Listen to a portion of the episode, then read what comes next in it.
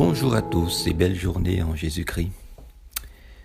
Si vous me demandez quelque chose en mon nom, je le ferai.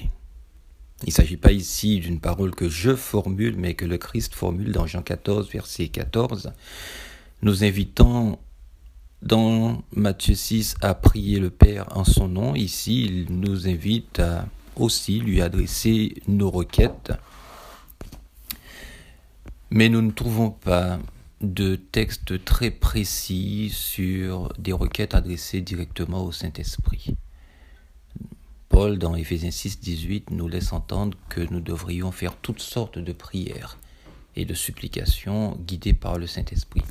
Ma réflexion est, si le Père, le Fils et le Saint-Esprit sont 100% Dieu, pourquoi ne puis-je prier que le Père ou le Fils? Pourquoi ne puis-je demander au Saint-Esprit de me guider, de me conduire lorsque je suis euh, à un examen ou à, dans un échange particulier avec quelqu'un ou quand je rencontre des difficultés euh, de concentration. Voilà, je voulais juste vous laisser cette réflexion et nous inviter à demeurer unis en Jésus-Christ, demeurer unis aussi au Père et au Saint-Esprit. Que la paix de Dieu soit avec chacun d'entre nous.